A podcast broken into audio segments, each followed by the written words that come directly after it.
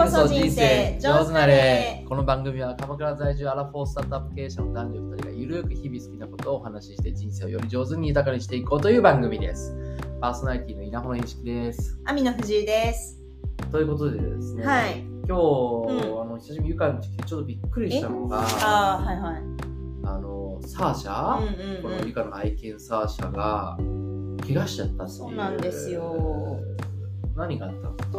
なんか犬ってさ、まあ、よよく見てもらえたらわかると思うけど爪がさうん。出ててさ、うん。結構伸びるとこうパって出ちゃうと思うんだけど、でうちの犬ってもうちっちゃい頃から爪は全然切らしてくれなくて、うんうん病院に行かないと切ってくれないみたいな感じで、うんまあ、月に1回ぐらいは行って切ってるんだけど、うんうんまあ、ちょっと伸ばしかなんか伸びちゃってた時うんに、うん。縦に割れたりとかして血がにじんだぐらいのことは結構あった,、あった。2回ぐらいあって、うん。で病院に連れてったりとかしてたんだけど、うんうん。今回はあのビーチに、うん。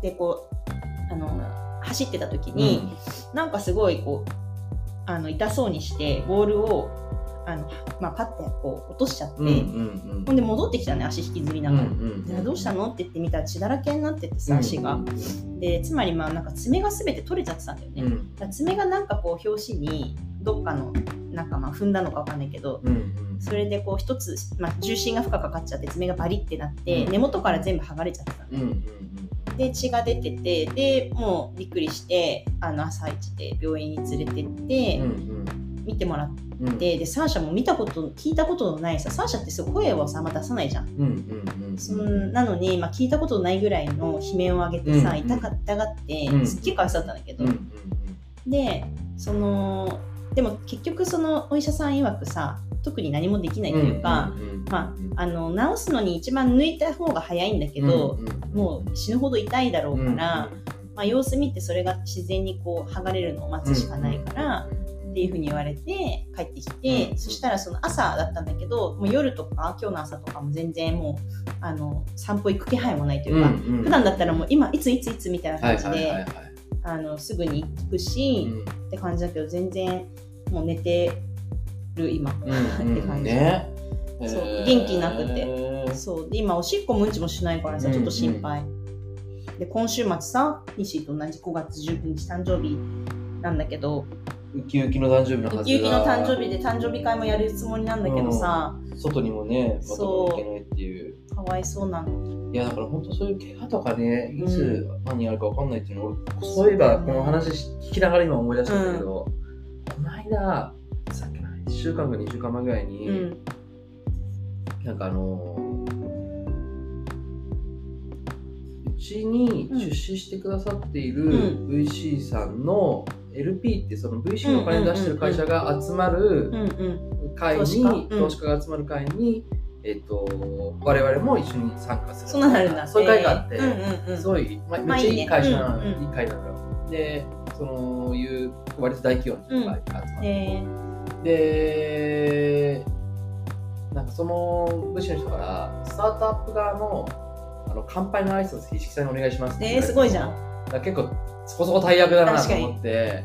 でまあその挨拶自体は、ちょうど数日前にもらってたから一応あの考えて。た考えてうんうん。たら、めちゃくちゃ好評だったの。えー、素晴らしい、うん。その後の懇親会とかで他の会う人会う人全員に良かったですえー最高だね。あんまないじゃん挨うん拶そんな褒められると、うんうんいいね。嬉しかったんだけど、まあただうん。その挨拶をするまあ大体時間決まってるんだけどちょっと前に急にその奥さんがめっちゃ連絡来ててうん。で取れなかったの電話、うん話とかしててそういう雰囲気もなかったの。で、うん。ではって LINE 見たらその下の子があの花ちゃんって名前なんだけど、花ちゃんが初めて救急車に乗ることになっちゃったとかって LINE が入ってるの。やばいやばいやばい。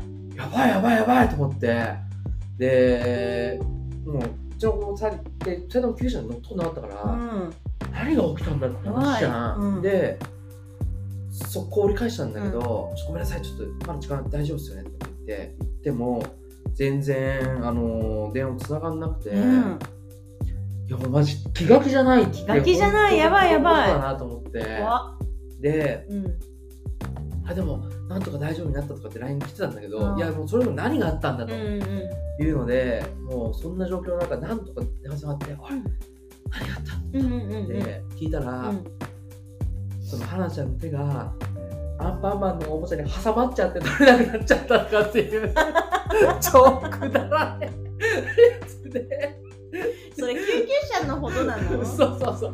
本当そうじゃん。タクシーで病院連れて行けそうじゃんね。そうそうそう。でもなんかマジ焦ったんだなんかろうね焦って、いやそんなの、なんか石鹸やって、あれしたら取れたんじゃないいやもうそれどころじゃなくて、しかもくったらないのが、それででもなんか、痛いっつってずっと泣きわめいて、優しいんだけど、救急車来て、救急車の中で、また痛いっつって暴れてたら、救急車の中で取れちゃったんだって。ーっていう超くだらないのあったんだけど、でもなんか本当でもそれがあってそのネタをうまいことあのーイントロとしてうん。乾杯のやつで使って、そうなんだすごいね。今こんなことありましてみたいな。ちゃんと笑いを取ってるんですねあれやれたからよかったんだけえーどういうちなみに挨拶はどういう挨拶したどはえっとねなんかそのえっと超かいつまんでまとめると、うん。なんかそのスタートアップに、うん。まあ、求められてるのはなんか非連続な成長ですみたいな話をしてでその非連続の成長を成し遂げるためにはやっぱり自分たちだけだとなかなか難しいしでそのためにもなんか今ここにその LP の結構ね、いろいろ事業シナジーやる系の分子なんでね。っていう大企業の方だと一緒になんかやることによってなんかそのの成長をあ達成していきたいですみたいななんかそういう系の感じのお話をもうちょっとこうエモーショナルいい感じでね。3分ぐらいで。素晴らしい。ね いいやねそうだからか本当ねさっきの話も思っちゃうけど、うん。怪我とかね。うん。あれゆかって今までどんな大きな怪我したことある？私ねそんな大きな怪我はしたことないけど、うんうん。まあ一個言ううんならば言ったことあるかもしれないけど、うん。あの大学生の時にリゾートバイトで、うんうん。あのスキー場でバイトしてたんだけど、うんうんうんまあ、あの私その時スノボにめちゃくちゃハマっていおてかつ新潟のバイトだったから、うん。うんご飯も美味しすぎて、はいはい。日本酒も美味しすぎて うなんか毎日日本酒めっちゃ飲んでみたいな生活を繰り返してたわけですよ、ご飯食べて。でえっとある日その明日からうん3連休だか5連休あるみたいな、うんうんもうそれはめっちゃ楽しいじゃん。もうずっと滑れるみたいな、ねなんだったらちょっとしたその隙間にスノボできるみたいな感じぐらいだったんだけど、うんもう連休だからめっちゃ滑れるみたいな雰囲気でで飲むぜ飲むぜっつって飲んで、そしたらもう死ぬほど二日酔いになっちゃったわけ、うん次の日、うんだけど私のストイックな私は、うんもうこんな一日を無駄にしてるわけにはいかないと思って、ちょっとでも滑ろうみたいな感じで、超二体調日酔いの体調悪い中一人でキッカー入って飛ぼうとして変な格好をしてそのまま着地して、なんかあれ？みたいな。うん。バーンあめっちゃクラッシュしたなみたいなじゃん,、うんうんうんあやばいなみたいな感じになって、うんあめっちゃクラッシュしたって思ってたらあの左手がなんかなくなった感覚になったわけ。え？えなんかさ昔さちっちゃい頃さなんかこれなんて手をさ中の服の中に入れてブランブランみたいな手ないみたいなやってたじゃん。あんな感覚だったわけ。あれ手がないみたいな。どこ、手どこみたいな。たのだから多分なんか私はその時は脱臼してんだと思うからって今聞いてて思った。そうって思ったんだけどなんか痛いのこの辺だったわけ、うんうん。で脱臼って言ったらなんか関節だけど肩よりももっと手手の真ん中の方がっていう。そうなんか真ん中ら辺が痛かったから。間ぐらい。そう。だけどなんか私的にはまあ脱臼かなみたいな感じでその救急隊来てくれたんで動けなかったから、うんうんすいません多分脱臼したと思います。えどこが痛いですか？ここです。あそれは骨ですね。そりゃそうだよなとか思ったら今考えればねそう。でもさやっぱさし転んだ瞬間って結構アドレナリン出てるからさ、あのそんな痛い感じはしなかったんだけどね、でなんかまあでもさもうそれってそのリゾートバイトだから、うん。契約上で言ったらもう強制的に帰らせられるのよ。当たり前だけどあそうなんだ。うん。うん。そんな勤務中にさまあ そうそう怪我されても困るじゃんって話でまあわかるんだけど。で帰って親とかにも言って親も心配して迎えに来てくれるじゃん、で親親もなんかあのまあ骨折って帰ってきたことっていうよりもなんか私がなんかスノーマンみたいに2倍ぐらいに膨れて帰ってきたから お酒と新潟の米で。それにびっくりしてなんかミシュランみたいな女が帰ってきたみたいな感じになって。でなんか養成ギブスみたいな大リーグ養成ギブスとか言われてそれつけてさ、そんでなんか大学1年生の終わりぐらいだったかな、えあのフリーペーパー作ってたのにさ、うん。配んなきゃいけない時期に配れないっていうー状態で、ミシュランでこんなやつだっていうのを。それぐらいかな。でもすごい痛かったよ。だからそのなんか親がさその手術すると後残るからとか言って自然にくっつけとかって。うんうんだって結構時間かかるじゃん。うんうん。でさ寝る時にさこうやって無意識に動かしちゃうからさうん。それがすごい痛くて、うんうん。なんかその転んだ瞬間よりも全然寝る時が一番痛かった。うーん。ぐらいかな。あじゃあ手術しないでそうそう。自然治癒ででなんかこうよっここいしょとか言ってやってたよ。えー、でも1ヶ月とか治んないでしょそうだね1ヶ月でまあちょっと動かせるようになるぐらいか。うんうんちょっとずつくっついてきてみたいな。でも多分まだ完治とかだったら確かに半年、3ヶ月から半年だけど、うん今もなんかちょっとやっぱ、あの、何、まっすぐはついてない。あそううん。えー、そ でもまあここに傷あるね、まあどっちが良かったかなって、まあでもそんなまあ支障はないけど、まあ若干まっすぐじゃないなみたいな。え気をつけてくださいね。娘さんもね、いろいろ。ー、いや本当だよやんちゃな娘だと結構危ないかもね。ないようねん、子供なんていつ怪我するか分かんないもんうね。んある怪我。いやだからそのアドレナリンでちょっと思ったのがな バイクで事故ったことがあるんだけど、うん。その時はあ、それでもうバイク乗らなくなった。あそうそうそうそうそうんんうんその時その50キロぐらいで車に巻き込まれて電池に。当たりましたみたいな最悪だね。でもちょうどその仕事行く時のうん通勤途中だったわけ、一番最初にやったことを多分アドレナリン出てたからなんだけど、職場に連絡して今日行けませんでしたね すごいね。え、でもさ、走馬灯みたいなのやっぱあったの？うわ、これやばいやばいやばいやばいあだから死ぬかもみたいな。死ぬかも一瞬みたいな。スローモーションになったなったんだ、やっぱなるんだね。スローモーションになったあ当たるっていうか多分普通に考えたらもう一瞬ね、一瞬だもんねなんだけ。どゆっくりに感じるみたいのはあったかな、なんとなくそれは覚えてる。それで、事故った瞬間、意識はあったの？えーと当たるなっていう、とこで当たった瞬間から一部記憶はなくて空中にいると時間とか全く記憶ない。あ、でもいた。空中に浮いて、浮いてドカンって落ちて。ドカンって落ちて落ちた後ぐらいかな。だからその浮いてる結構浮いてたらしいんだけどえ全く記憶ない。ね3メーターぐらい浮いてたで、それさ、どのぐらいの怪我だったんだっけ？膝の皿割れたね。やばー、痛そう。三者のなんか爪も痛そうって思ったけど、さらわれるってやばいね。皿割れるよ。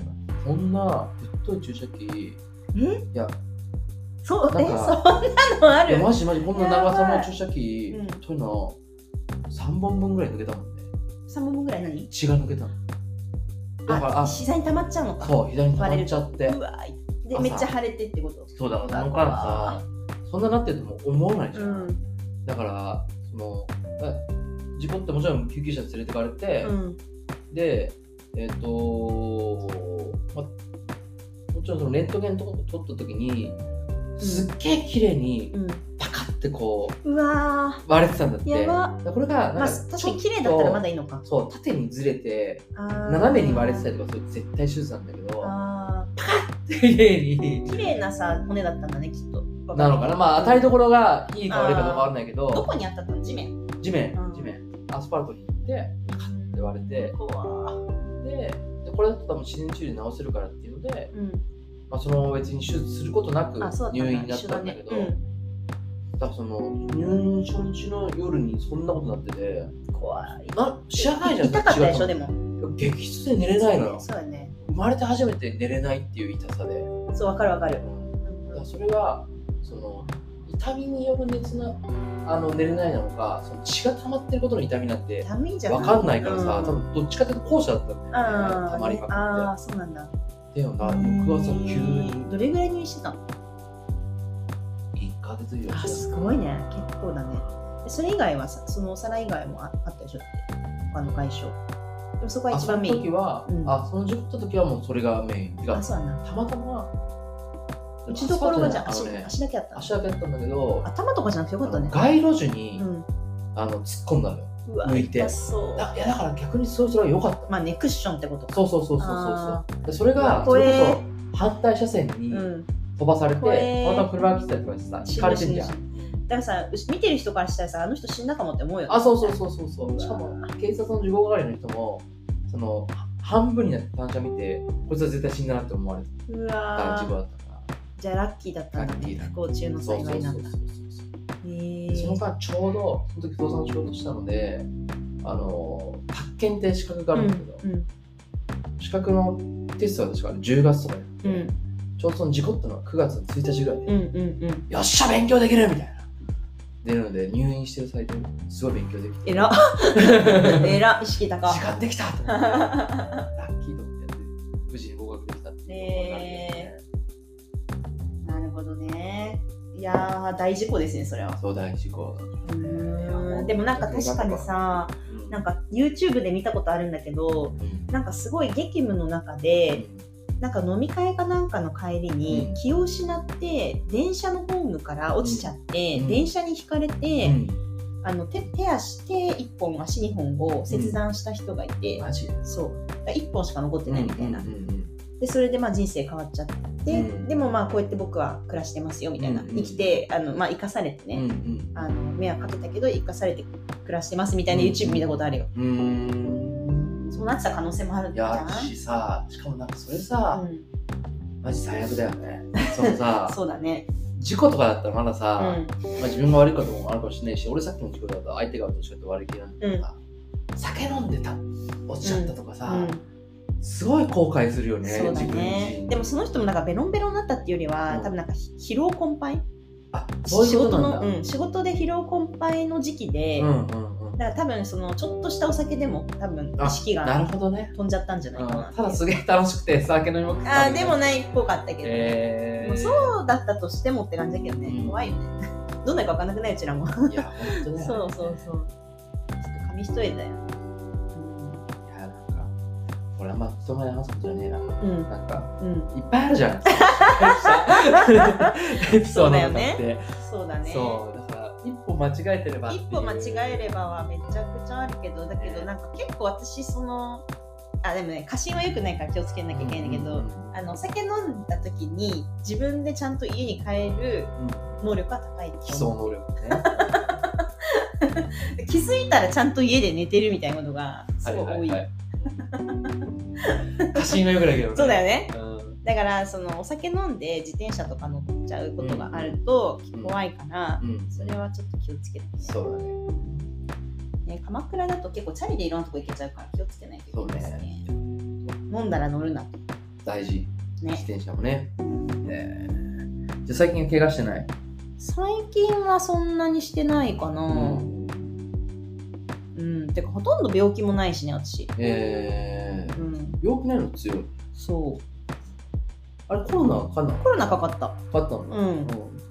でもなんか全然自覚症状なくて、えー。そうかかったって言ってもなんかその病気になった感がないっていうか、うんうんうんうんあの一応その週末に結構何人かで旅行に行くタイミングだったから、うんでその前に私クラスターっていうかその明らかに周りの人がかかってて、うんうん風邪にはかかってたうんからこれ風邪だよなとかって思いながら、うんうんで一応まあ行かなきゃなと思って、うんうんあのなんていうの普通にさセルフでさあの市販のやつはさ、うん。陽陰性なわけよ、はいはいはいはい。大丈夫だろうみたいな感じでさ、うんうんうん。でも一応言っとくかと思って、うん病院に行って検査したら普通に陽性ですって言われて、え？って声出たもんね。え？みたいな。こんな状態で？みたいな。何の風邪だと思った？と思って。そうだけどだからその自覚症状があまりないままうん。待機待機をするというかうんそう家で自主隔離してた、うん。なんかコロナもちょっと今時の話っぽいところと5類に変わったけどさ、うん、なんか変わったことある？あーでもなんか本当に周りの人たちがマスクしなくなってきたじゃん。はいはいはいはい。だからなんか良かったなとは思う。確かに。なんかそれでいくとさ、なんかゴルフあのマルフマスク警察みたいな人がうんちょっとプレッシャーじゃん。うん、なんかあの嫌だなと思ってたから。難しいのはさ、うん。基本マスクしない派なわけ、うん。でさその打ち合わせとかでさ、うん。どっか行く時にさ、うん。こっちマスクしない派かもしれないけど相手する派かもしれないから、はいはいはい。一応マスクしてはい。その会議室入る直前ぐらいにうん。しようかなみたいな、まあそうね。あの相手による。でしょ、うん。ちょっとあんま知らないようなうん。人とさ、うしたことあった時に、んうん。あれでも意外と相手してねえなって時にうん。こうは外していいのかどうかとか。そこまで気にする派？ちょっと気にする、ええー、ら外しちゃうけどね、うんうんうん。向こうがしなかったら全然いいんじゃない？かそこでも今今もまだしてんのっていうふうに思っちゃう正直。のはいはいはいまだしますって。でもなんかね難しいよね。いろんな人がいるからね。そうそうだからフォトグラファーさんとかはさ撮影するときにさ、うん。まあし知っといて損はないからあんうんうまり、んなんか言われたらしあの一応強制ではないですけど推奨ですよみたいな感じで言うようにはしてるうんうんから、うん。まあ、そういう立場上ねそのしなくていいよとは全く言えないんだけど、うんうんうんいろんな人がいろんな,、ね、いろんな感覚を持ってやってらっしゃる。んで、うん。ね。難しいよね。だからそのコンビニとか行くとさ、うん。大体店員さんマスクしてるじゃん、うん。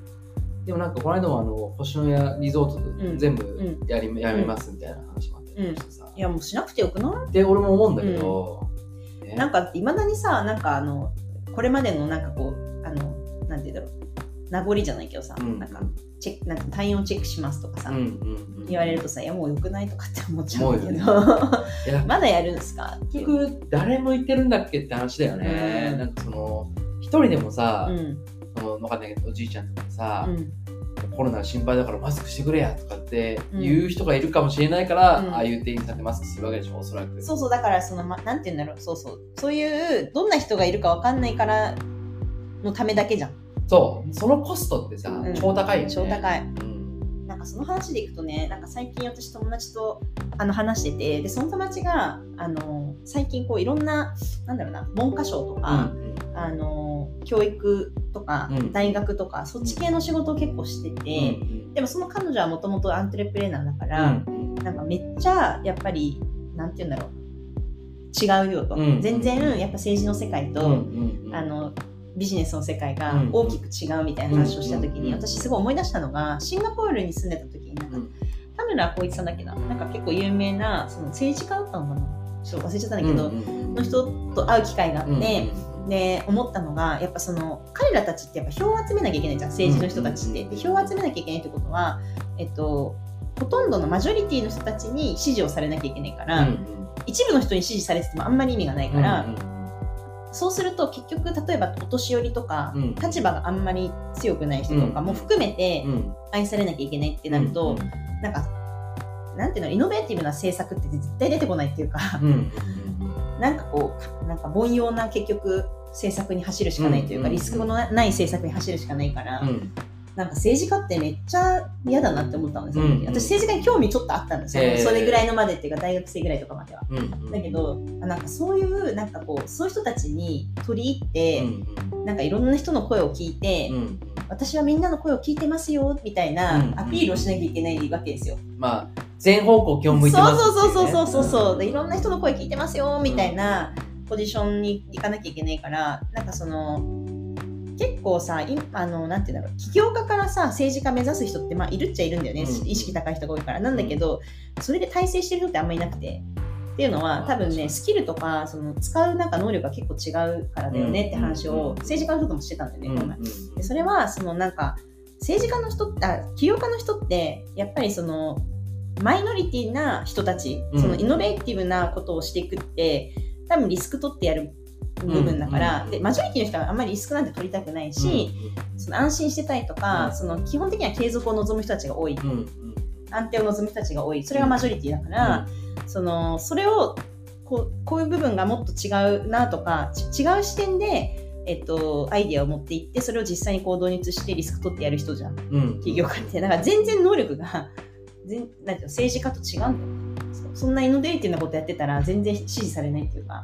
なんかそのすごいなんかね矛盾を感じた。プラス今聞いてて思ったのは、考えてたのがチームアップの仕方が違うよなと思って、家それもそうかもしれない。これに向けてうん。やっていこうっていうのが、まあ、うん企業とかで、うん。それに向けたチーム作っていて、うん。でそこでなんかサービスなのかプロダクトなのか出して、それが受ければって話だけどさ、そうなんかわ割と分かりやすいよね。わかりやすい。ビジネスの方がね。でも政治家ってさ、うん。そのチームアップの仕方がさ、うんその派閥を作ってとかさあなんかそれがないってまとまったのじゃないと意味がーなないんか予定ってなっちゃう調和とかもそうだしさ、うん。あとなんかこの人にはこうやってといてみたいなさ、まあもちろん大企業になるとある程度の社内政治みたいなのが、まあ、出てくるから政治的な話、まあ、側面も大企業とかになると出てくるのかもしれないけど、うん。うん。特にイノベーティブなことをやっていきたいそのベンチャー的な思考っていうのは、うん。うんあ本当政治と違うんだなって思ってう、んうん。こうすごくこう無駄が嫌いだし、うんうんうんその目標に対して割とどうやったらその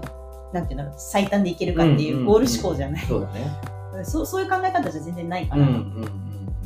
ああなんか確かにそうだなっていうふうに思った、えうん、あれなんでその話だったっけ？ちょっと忘れたけど。でも政治ちょっと興味あったんあったよ。私だからその中学生の時にドバイに住んでて、なんかそこから政治には興味ずっと教育とか政治にずっと興味があって、うん。今またほらこの前も話で教育めっちゃまた興味あるみたいな話をしたけど、そう。でなんか先生になるのかとかその政治家うんうんとか、うん。その NPO とか、うんそういうのに興味があったんだけど大学1年生の時にあのベンチャーでインターンをして、うん。ああなんか世の中は政治だけで動いてるっていうよりはまあお金で動いてるなとうん思って、うんうん なんかビジネスにバンってシフトして、うん。そこからほら日系ビジネスにはい入はいっていくっていうそういう感じ。だから、うん。まあよかったよビジネスの方が全然だから、なんていうかうん。わ私には合ってるなっていうのはうん。今思うと感じるけど社会をより良くしたいみたいなってなんとなく政治のイメージがすごいあるじゃん。まあそうだよね、まあ今もあの官僚やってる人とかってそういう気持ちは全然あるもんのね、そう。やってるから。ね気持ちはあるんだけどなんかそのやってることがさ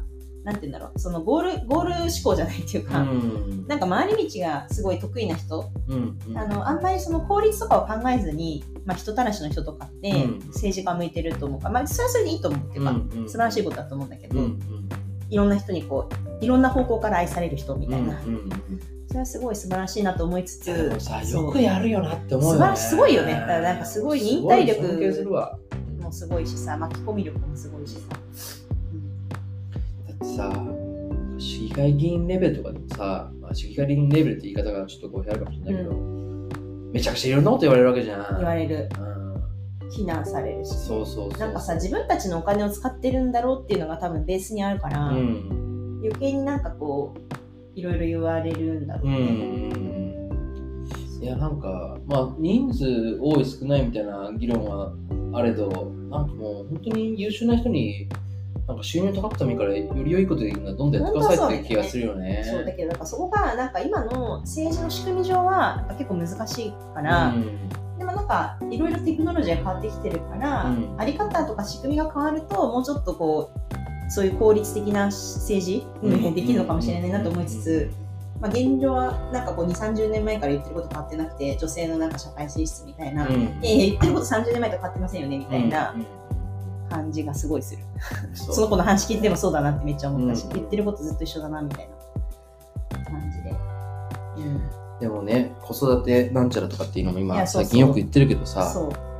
そうだね。どこまでドラスティックにやれるのかってね。まあなんかその話聞いててもなんていうかすごい予定調和っていうまあ予定調和でもないけどなんかうん結構回り道してるなっていう感覚もあるし、うんあのそれをこう実現されるするためには相当ななんか普通のアントレプレナーのなんか10倍ぐらいの労力がかかるそうじゃない？もう。10倍100倍わかんないけど。ネゴ2000倍ぐらいじゃない？そうそうそうそうそうそうそうね。